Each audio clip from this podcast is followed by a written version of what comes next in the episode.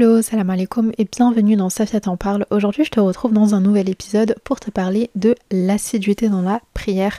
Comment être assidu et constant. Je sais que c'est un sujet qui peut concerner pas mal de monde, pas mal de personnes. C'est un challenge, ne serait-ce que retarder la prière ou bien complètement euh, l'arrêter sur une courte durée, la reprendre, l'arrêter. Enfin bref, dans cet épisode, on va aborder pas mal de points, dont le premier qui est la prescription de la prière.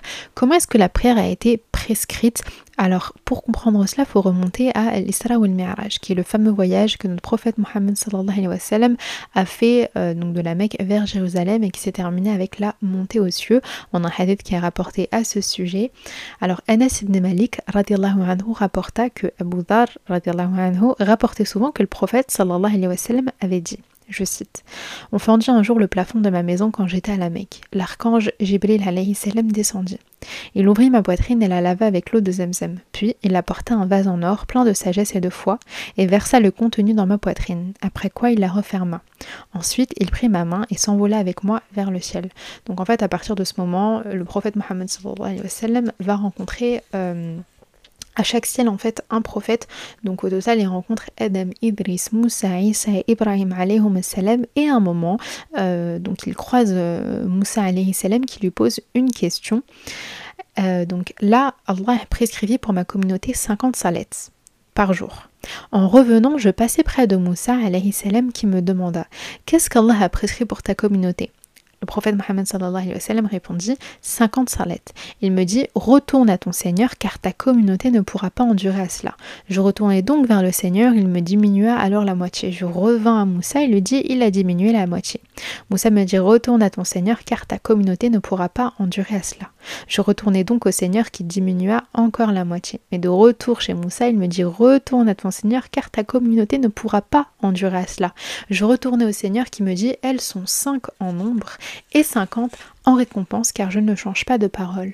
Je revins encore à Moussa qui me dit Retourne à ton Seigneur. Je répondis J'ai à présent honte de demander à mon Seigneur un allègement. Donc, Alhamdulillah, euh, Moussa alayhi salam, il a vu juste. Il a vu juste, étant donné qu'il savait que on n'aurait jamais pu, mais vraiment jamais, faire pu faire 50 euh, prières par jour. Je pense que c'est une bonne piqûre de rappel déjà de se dire que 5 euh, prières équivaut 50 en récompense, mais que euh, on n'aurait pas été capable de faire 50 prières. Moi, rien que d'y penser, euh, c'est juste impossible. Faire 5 prières déjà, des fois, ça peut nous paraître dur, dans le sens où on doit tout, par exemple, on passe la journée dehors, on doit tout rattraper le soir, on a la flemme, des fois on est là, on retarde et tout. Alors 50, c'est, enfin, on est tellement pris dans, cette dunya que ça aurait pas été possible. Donc voilà pour euh, la prescription de la prière. Maintenant, au-delà de ça, va falloir se dire que déjà, de une, la prière, c'est la première chose sur laquelle on va être jugé. Est-ce qu'on a prié? Est-ce qu'on s'est plié à cette obligation ou non? Euh, Donc, c'est la première chose sur laquelle on va être jugé, c'est une obligation et ça fait partie des cinq piliers de l'islam. La prière arrive en deuxième position dans les piliers de l'islam, donc juste après la shahada, qui montre son importance. Je pense que c'est également important de revoir en fait euh, la prière et de l'avoir peut-être avec, euh, comment dire, comme un, un contrat qu'on a avec Allah. Allah nous demande de faire cinq prières par jour, mais en échange, qu'est-ce qu'on a? Eh bien, découle énormément de bienfaits euh, de la prière. Et en tout premier, on a l'expiation des péchés. Donc on a un hadith qui rapporté à ce sujet, un Abu Huraira rapporta qu'il avait entendu le messager d'Allah dire à ses compagnons Si l'un de vous avait euh, une rivière qui coulait devant sa maison et dans laquelle il peut se laver cinq fois par jour, pensez-vous qu'il resterait sale? Ils dirent cela le débarrasse de toutes ses impuretés. Et leur dire c'est l'exemple des cinq prières dont Allah se sert pour effacer les péchés. Euh, en lisant ce hadith, j'ai juste pensé au fait que on commet tous des péchés, déjà de une, mais de deux, des fois, on peut les oublier. On les oublie très facilement, il y a des péchés qu'on a banalisés, et sur une journée, tu peux très bien te retrouver à écouter de la musique, à insulter une personne, à faire de la médisance, à ne pas baisser le regard. C'est des choses qui sont... Bah, qu'on va faire qui vont durer quelques secondes et qu'on va très vite oublier. Et la manière dont les, dont, les prières sont construites, c'est-à-dire les heures auxquelles on, les a prescrites, euh, nous permet d'effacer ce qu'on a fait juste avant, tu vois, de nous faire pardonner les péchés, de, que certains péchés soient totalement expiés. Donc par exemple, Salat Dhor, euh, elle va te permettre d'effacer un péché que tu as commis dans la matinée, par exemple. Si dans la matinée tu as insulté, peut-être que euh, ce, péché va être euh, expié. c'est la même chose pour l'asr. Peut-être que tu vois, la prière de, de l'asr va te permettre de te faire pardonner un péché que tu as commis entre Salet Dhor et l'asr, et ainsi de suite. Ça permet vraiment de nettoyer notre balance et de ne pas accumuler trop de péchés, car c'est bien connu, trop de péchés causent des baisses de foi. Ensuite, on a l'organisation ou la planification de notre journée. En fait, il faut vraiment que ta journée elle dépende des horaires de prière et non l'inverse. Quand ta journée elle dépend de tes horaires de prière, ce qui se passe, c'est alors c'est pas du tout magique, hein, mais euh, d'une certaine manière, tu es beaucoup plus organisé. Et ça, je le vois. Tu vois, quand je prie à l'heure, moi, je peux t'assurer que ma journée elle est hyper bien organisée parce que je fais, enfin toutes les prières que je dois faire et que j'essaie de faire à l'heure vont me permettre en fait de ne pas procrastiner. C'est-à-dire que bon bah là je dois faire ok, bah je vais aller faire Salat Dhor et puis la tâche que j'ai à faire euh, juste après, bah je vais la faire après quoi. Je vais pas me me dire ouais bah c'est pas grave je repousse la prière parce que là j'ai plein de trucs à faire. On a l'impression que des fois on est productif euh, dans le sens où on se dit euh, voilà on a plein de trucs à faire. Là il y a la prière qui que, je dois faire. J'ai pas le temps entre guillemets hein. j'ai pas le temps donc je vais la faire après. Alors que non en fait t'es juste en train de, de, de procrastiner sur la prière sans même t'en rendre compte et tu penses être efficace en faisant passer certaines tâches avant la prière alors que bah non c'est pas du tout le cas. Et au-delà de ça ça t'apporte énormément de discipline tu vois, dans le sens où, euh, imaginons, tu as la prière de Dhor qui est à 14h05, toi tu dois sortir avec tes copines, euh, je sais pas moi, à 14h, ça te coûte rien de euh, dire, bon bah je vais décaler un peu la sortie, je vais faire la prière de Dhor à la maison. Ça ne te coûte absolument rien. Donc quand tu planifies ta journée autour des horaires de prière, ça t'apporte de l'organisation et de la discipline.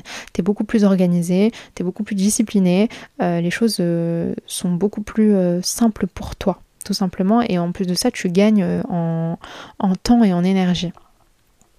Troisième point, le bien-être. Je pense que c'est la partie que beaucoup de personnes attendent parce qu'on ressent tous cela, mais le fait de se sentir apaisé. Le fait de se sentir euh, bien en fait quand, on fait la prière. Alors, j'avais eu une discussion avec une personne que je connais et qui me disait ouais mais... Euh, enfin qui avait beaucoup de mal en fait à prier et qui me disait oui mais Enfin, tout le monde me dit qu'on se sent apaisé et tout, mais moi je me sens pas apaisé dans la prière. Euh, enfin, je ressens pas de, d'émotions ou de sentiments en particulier, donc euh, du coup, j'arrive pas à faire la prière. Et euh, sur le moment, j'avais pas assez de jugeote, je pense. Donc j'étais vraiment en mode ah mais non, mais si, mais il faut que tu fasses la prière, c'est une obligation. Mais avec du recul, je me dis que il y a un sentiment qui était recherché ici euh, bah, chez la personne qu'elle n'a pas réussi à trouver, donc du coup elle a décidé de tout abandonner en zappant elle-même que bah, c'est une obligation, tu vois. En gros, ton sentiment d'apaisement, des fois tu vas le ressentir, des fois tu vas pas le ressentir. Ça va être impossible de le ressentir sur une longue durée, toute ta vie, à chaque prière, de te sentir bien, apaisé, euh, euh, allégé, euh, avoir un bon sentiment, c'est impossible. C'est impossible. Pourquoi? Parce que des fois, on est pris dans cette dounia. Parce que des fois, on fait la prière assez rapidement. Parce que des fois, on a une baisse de foi. Donc en fait, on va juste se plier à cette obligation. on va juste faire la prière parce qu'on y est obligé de la faire sans vraiment rechercher ce sentiment d'apaisement qu'on, bah, que, qui, peut, euh, qui peut arriver avec. Et il faut vraiment se dire que ce sentiment-là, tu l'auras pas tout le temps. Tu vas le ressentir de temps en temps. Mais c'est vraiment le fait de le ressentir de temps en temps qui nous permet d'y rester accroché en fait. C'est que de temps en temps tu vas te sentir bien quand tu vas la faire. Et c'est ce qui va te permettre en fait de continuer euh, à, à, te plier à cette obligation là. Parce que si tu es tout le temps à la recherche de ce sentiment là, et que du coup euh, t'es déçu de pas l'avoir, c'est ça va pas être possible. Face ça, ça va vraiment pas être possible. On a un sentiment de bien-être quand on l'a fait, alhamdoulilah, mais ne sois pas trop à la recherche de ça parce que tu vas oublier le fait que c'est une obligation. Donc, ce sentiment de bien-être, on l'a parce que, euh, déjà de une, l'œuvre la plus aimée d'Allah, c'est la prière à l'heure qu'on accomplit euh, ce que Allah aime et indirectement ou là directement, euh, je sais pas comment dire ça, on se rapproche de lui, donc du coup on se sent bien étant donné qu'on a communiqué euh, avec Allah, étant donné qu'on a été en contact avec lui pendant quelques minutes. C'est pour ça qu'on se sent bien, qu'on se sent allégé. On a un sentiment de tawakkul et que même en fait la manière dont on fait notre prière, ça nous permet de nous détendre. C'est quelque chose qui est extrêmement ouais, thérapeutique en fait. Donc voilà, le bien-être, c'est un des bienfaits qui découle de la prière. Maintenant, on a les invocations. La prière, c'est un des moyens qui te permet euh, de demander ce que tu souhaites à Allah. Et on a notamment le moment du soujoud. Alors, j'en ai parlé dans un épisode qui s'appelle Pourquoi Allah ne répond pas à ton invocation? C'est un épisode que j'ai divisé en deux parties. Si tu as la flemme d'écouter les deux parties, tu peux te contenter d'écouter que la deuxième. C'est vraiment euh, la partie dans, dans, laquelle je donne énormément d'astuces et de tips. Euh, donc voilà, on a le moment du soujoud en fait où quand ton front est posé au sol, tu peux faire n'importe quel doigt, tu sais qu'elle va être euh, entendue par, euh, par Allah, tu sais qu'il va, va t'exaucer. Et on a également bah, le moment où tu as terminé la prière, euh, où tu peux voilà, te poser quelques secondes, quelques minutes et demander ce que tu souhaites à Allah. Voilà, c'est un bon moyen de, se faire exaucer ces doigts. Au-delà de l'invocation, on a le pardon, el istighfar, J'en parlerai toujours de, de En fait, on peut le faire déjà de une à n'importe quel moment. Et tu peux le faire à travers n'importe quel doigt. C'est-à-dire Allahumma innaka afun tuhibbul afwa fa'fu ou rien que le simple fait de dire astaghfirullah à plusieurs reprises dans la journée, mais tu peux également le faire dans ta prière et ça marche pareil que les invocations. Tu peux le dire au moment du sujoud astaghfirullah ou euh, Allahumma innaka afun tuhibbul afwa euh, Voilà, à toi de choisir ce que tu veux dire et à quel moment en particulier. Mais on a également le fait, et là je termine vraiment en beauté j'ai l'impression, on a le fait que la prière nous éloigne d'énormément de péchés. La, prière nous éloigne de toute mauvaise chose. Et ça, on l'a dans Surat al-Ankawut, l'araignée, euh, verset numéro 45, où Allah nous dit oui, l'office empêche de la turpitude et du blâmable. Alors l'office, euh, c'est juste un mot pour dire la prière. Voilà, la prière nous empêche euh, et nous éloigne de la turpitude et du blâmable. Donc ça nous éloigne des péchés, des mauvaises choses. Et en vrai, vraiment, je reviens deux secondes, on se pose, on y réfléchit. En vrai, c'est véridique. C'est véridique pourquoi? Parce que la manière, encore une fois, où, dont c'est construit, c'est-à-dire que les moments qui sont prescrits pour la prière, euh, les heures auxquelles c'est prescrit, nous permettent en fait de nous faire tout le temps des petites piqûres de rappel et de nous dire que Allah existe, j'ai une prière à faire. Là, tout de suite, j'ai une obligation à faire, je vais aller prier. Alors qu'au même moment, tu peux avoir des sortes de pensées intrusives, des petits, des petits west-west de la part du shaitan qui vont te pousser en fait à, faire un péché, à aller écouter de la musique, à te rendre dans un endroit, à regarder telle ou telle chose. Bah, pile à ce moment-là, en fait, euh, voilà, ça va être la rassale que tu dois absolument faire. Et ça, je le sais, c'est-à-dire que ça m'est déjà arrivé. Et je me dis, bah, au final, alhamdoulilah, en fait, là, tu sais quoi, je vais pas faire ça le péché que j'avais en tête, là, le truc que j'avais en tête, parce que sur le moment tu t'en rends même pas compte, hein. tu te dis bah non, je vais pas le faire, je vais aller faire ma prière parce que c'est une obligation et c'est la première chose que je me dois de faire. Maintenant, on va parler de l'assiduité. C'est quoi être assidu? Euh, Alors pour moi, quand on parle de prière, c'est vraiment le fait de, euh, de, faire une action sur une longue durée sans aucune interruption. Et quand je parle d'aucune euh, interruption, déjà il y a le fait de ne pas repousser la prière, de ne pas la retarder et de ne pas se permettre en fait de prendre des pauses, c'est-à-dire d'arrêter, de reprendre, d'arrêter, de reprendre. Faut vraiment se dire que la prière c'est cinq moments dans la journée où tu peux penser à Allah. C'est cinq moments qui vont te permettre de stabiliser ta foi, de ne pas avoir trop de baisse de foi c'est des moments où tu peux te rapprocher d'Allah et de préparer en fait ce qui t'attend euh, après la mort. Je sais, voilà, faut se le dire, faut se, pousser à, se le dire. C'est un mindset qu'on se doit d'avoir parce que c'est à travers la prière euh, qu'on peut se rapprocher d'Allah et donc du coup d'avoir une meilleure fin. Voilà, cinq rendez-vous dans la journée ou euh, c'est genre 5 minutes, pas plus. C'est vraiment une prière, c'est 5 minutes, pas plus. Maintenant, il y a énormément de vertus dans le fait de prier à l'heure. Et on va en parler. Déjà, on a Salat al-Asr, et euh, ça je pense que peut-être que tu le sais, mais l'Asr c'est une des prières où on se doit vraiment de la faire à l'heure et de ne pas la, retarder. On a des hadiths encore une fois à ce sujet. Ibn Omar anhu rapporte que le messager d'Allah avait dit Celui qui rate la prière de l'Asr de l'après-midi est comparable à celui qui perd sa famille et ses biens. Buraïda anhu rapporta que le prophète sallallahu alayhi wa avait dit Qui néglige l'heure de la prière de l'après-midi, donc l'Asr, perd le fruit de ses œuvres. Et on a également euh, un verset du Coran, donc sur la Tel Baqarah, verset 238. Soyez assidus aux salette et surtout à la salette médiane et tenez-vous debout devant Allah avec humilité. La salette médiane ici, c'est salette el-asr. Et on a d'autres prières on se doit vraiment de, bah, les faire euh, à l'heure, notamment salat el-fajr et salat euh, el-isha. En fait, c'est pas qu'une question de les faire à l'heure. Tu vois, genre, le fajr, l'asr et l'isha, je l'ai noté les trois dans mon petit cahier pourquoi? Parce que déjà, ça va être le fudge, on est tous d'accord pour dire que quand il y a l'Eden, on est tous en train de pioncer, en train de ronfler dans notre lit.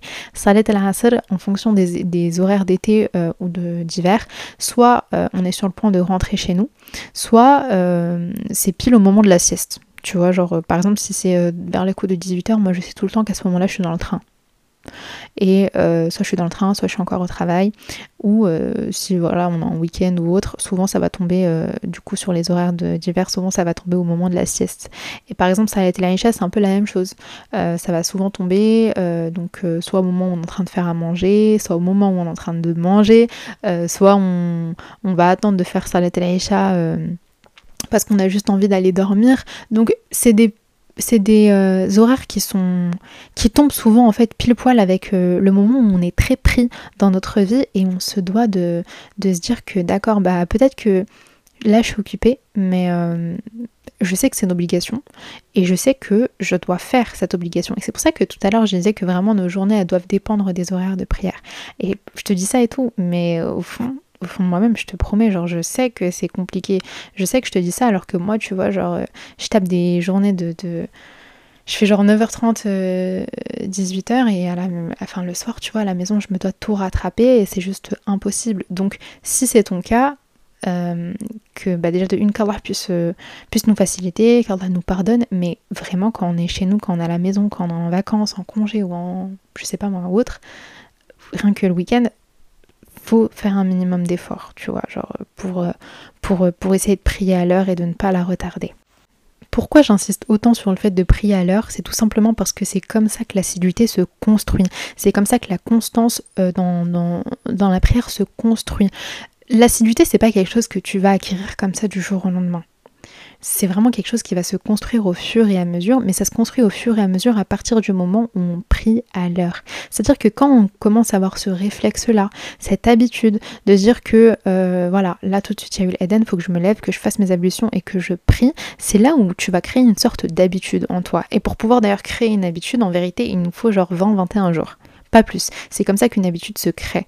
Et c'est comme ça qu'on doit euh, coopérer euh, avec la prière. C'est une habitude, c'est quelque chose qui doit être... Euh, c'est un automatisme en nous tout simplement. Et moi, je me rappellerai toujours de ma prof euh, à l'école arabe, euh, il y a genre des années. Elle s'appelait Amina, je me rappelle, et elle nous disait euh, qu'avec le temps, bah, la prière pour elle, c'était vraiment devenu une obligation, dans le sens où quand elle était prise, en fait, qu'elle faisait quelque chose ou autre, dès qu'elle entendait l'Eden, elle se levait et elle allait prier. Et en fait, elle mimait ça d'ailleurs avec ses mains, c'est-à-dire qu'elle nous disait ça comme si elle faisait la vaisselle, et elle disait, voilà, genre là, imaginez, je fais la vaisselle, hop, j'entends l'Eden, c'est pas grave, je vais abandonner ce que je fais, je vais aller prier et je reviens. Alors que nous, genre, euh, on a un truc à faire, on est occupé, on à la maison, on est occupé, on entend l'Eden, on va remettre ça plus tard. Bah là, l'assiduité, tu vas pas pouvoir l'avoir, tu vas pas pouvoir l'acquérir. Donc j'ai envie de te dire ça d'un côté et de l'autre, j'ai quand même envie de, voilà, de dire que c'est pas. En fait, moi je préférerais toujours euh, quelqu'un qui qui va faire sa prière avec un peu de retard plutôt que quelqu'un qui décide de ne pas la faire du tout. Ou plutôt quelqu'un qui n'est pas du tout constant, qui l'a fait, qui arrête, qui l'a fait, qui arrête. Quand on, fait la prière, qu'on l'arrête du jour au lendemain, il y a plusieurs raisons en fait qui peuvent nous pousser à faire ça. Et, mais parmi les raisons les plus importantes, c'est les péchés. Les péchés poussent à la turpitude, les péchés poussent euh, euh, à la baisse de foi, et c'est comme ça qu'on s'éloigne d'Allah, c'est comme ça qu'on a du mal à euh, faire quelques, quelques obligations, tu vois. C'est juste ça. Donc, si toi tu as du mal, si toi tu passes ton temps à retarder ou bien arrêter reprendre, questionne-toi, pose-toi les bonnes questions, dis-toi est-ce qu'il y a un péché que je fais tout le temps et qui, euh, malgré le fait que tu le vois pas, hein, que tu le sais pas, parce que toi tu t'y es habitué, c'est comme si, euh, voilà, un péché on s'habitue à le faire. Donc au fur et à mesure on voit plus le mal, mais essaie de te demander, voilà, est-ce qu'il y a un péché que je fais, quelque chose que je fais qui me pousse en fait, sans même me rendre compte, à arrêter de prier pendant plusieurs jours. Voilà, des fois, il faut rentrer en, introspection pardon, avec, euh, avec soi-même. Donc, l'assiduité, pour répéter, c'est pas quelque chose que tu vas acquérir comme ça du jour au lendemain, c'est quelque chose qui va se créer au fur et à mesure, qui va devenir une habitude à partir du moment où toi, tu chercheras à prier à l'heure. Il y a vachement ce truc-là de, euh, euh, du, fait de prier à l'heure. Maintenant, on va parler des motivations. En fait, quelles sont les, choses qui peuvent te pousser en fait à être motivé à prier?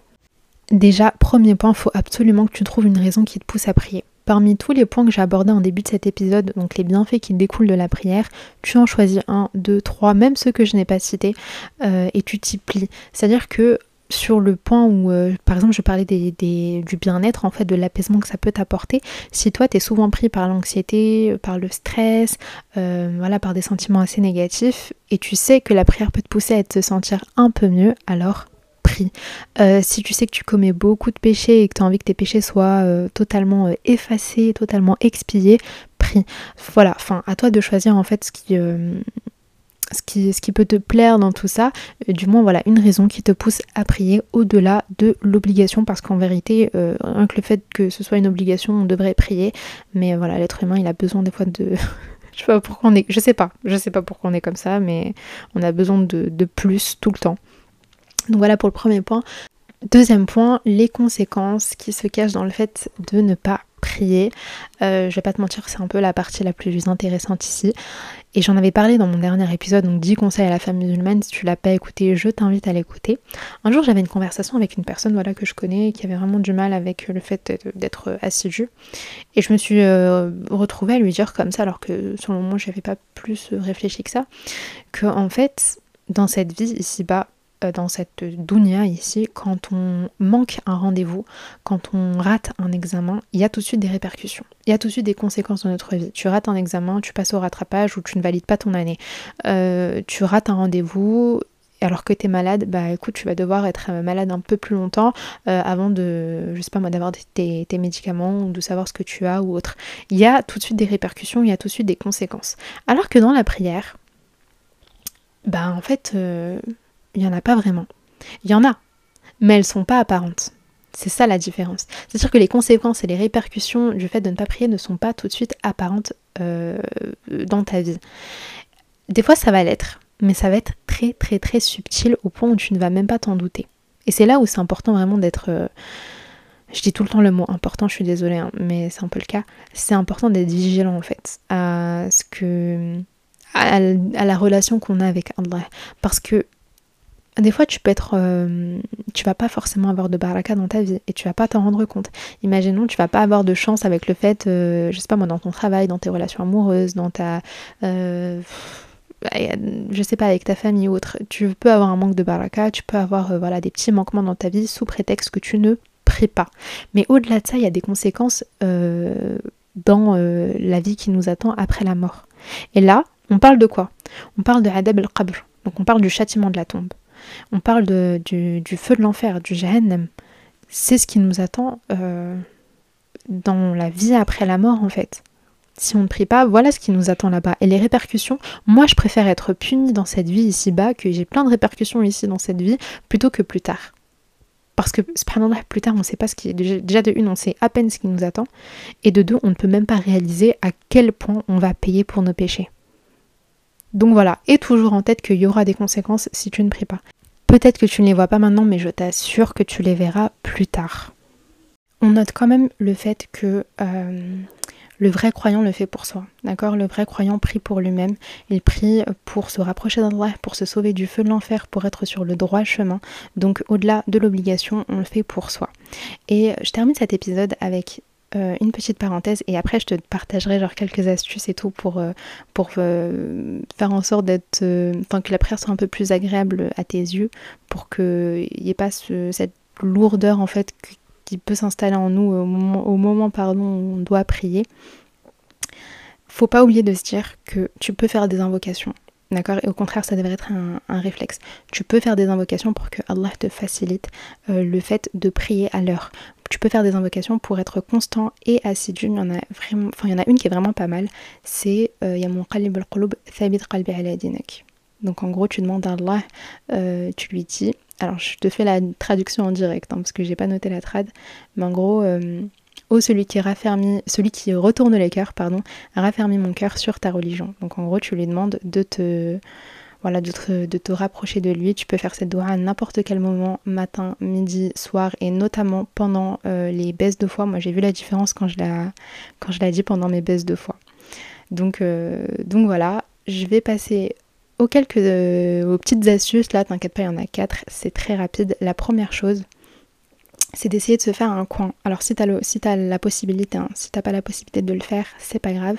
Mais si tu as de la place dans ta chambre par exemple et que tu as assez d'argent, bah, tu peux te faire un petit coin euh, euh, où tu enfin spécialement dédié en fait à la religion. Euh, donc voilà, avec ton tapis de prière, avec un autre petit tapis, t'es tout doux là que tu trouves Action ou autre, avec des guirlandes, des, bougies, pardon, ton Coran ou tes livres de, de, religion à côté. Voilà, je trouve que c'est toujours plus agréable et ça nous pousse en fait, ça nous incite euh, à nous poser, à nous prier, à, prier, pardon. Deuxième chose, euh, change souvent de sourate quand tu pries, parce que voilà, on se sait, Nes, El-Ikhlas, El-Falaq, au bout d'un moment on les connaît par cœur et en fait vu qu'on les connaît par cœur et vu qu'on les récite tout le temps, eh bien on y est tout le temps habitué et on passe à côté en fait de, notre prière parce que ça devient un automatisme. Sauf que quand tu rajoutes euh, un peu de changement, eh bien ça, le goût de la prière va être totalement différent. Et ça, ça s'applique également sur autre chose, euh, c'est sur le fait de ne pas tout le temps prier au même endroit. En gros, je sais pas comment expliquer ça, mais quand tu pries tout le temps au même endroit, bah c'est un peu la même chose quoi. Tu y es habitué, tu sais ce que c'est. Alors que quand tu pries dans un endroit différent, la sensation en elle-même, elle est différente. Parce que tu n'y es pas habitué, donc tu apportes du changement euh, dans ta routine, tu apportes du changement dans quelque chose que tu fais depuis, euh, bah, depuis pas mal de temps. Donc il y a ça, et on termine avec euh, le musc sur le tapis de prière. Ça, c'est un truc que j'ai découvert récemment. Je savais même pas que ça pouvait se faire, mais en gros, beaucoup de personnes déposent un peu de musc sur pile à l'endroit en fait où tu poses ton front, sur au moment où tu fais ton soujoud et ça va rendre le soujoud beaucoup plus agréable parce que tu as une bonne odeur qui va se dégager euh, et donc tu vas vouloir y rester beaucoup plus longtemps vu que l'odeur est agréable. Euh, donc, euh, donc voilà pour ça. Et dernière chose, les vêtements. Essayez d'avoir des beaux vêtements de prière. Et là, notamment, je parle pour les filles. On se connaît, on se sait. Voilà, les peignoirs, euh, les jupes euh, toutes tachées, les, les, vêtements déchirés et tout. Vraiment, c'est pas la meilleure des choses. Ça donne pas envie de prier. Donc, investis dans une bonne dans une bonne abaya. Franchement, ce que tu peux faire, c'est acheter une abaya avec un voile intégré. C'est un vêtement qui est pratique, euh, qui est rapide à enfiler. Et euh, voilà, prends un, tissu qui te plaît, une matière qui te plaît, euh, une couleur qui te plaît également. Ça va rendre la chose un peu plus joviale et moins toute, tout triste en fait. voilà, ça change des vieux vêtements qu'on peut mettre quand on prie. Donc voilà, je crois que j'ai tout dit, je crois que j'en ai fini avec cet épisode qui m'a pris énormément de temps à faire. S'il t'a plu, n'hésite pas à le partager, n'hésite pas à en parler autour de toi, à me laisser une note, un commentaire. Tu peux me suivre sur Instagram, c'est safia.wm. Et voilà, moi je te laisse, euh, je te retrouve bientôt, Inch'Allah, pour un nouvel épisode. Entre temps, prends soin de toi.